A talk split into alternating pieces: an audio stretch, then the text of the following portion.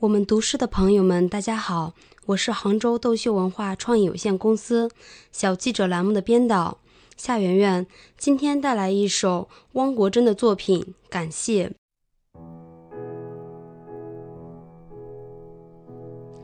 让我怎样感谢你？当我走向你的时候，我原想收获一缕春风，你却给了我整个春天。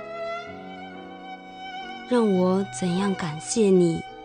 当我走向你的时候，我原想捧起一簇浪花，你却给了我整个海洋。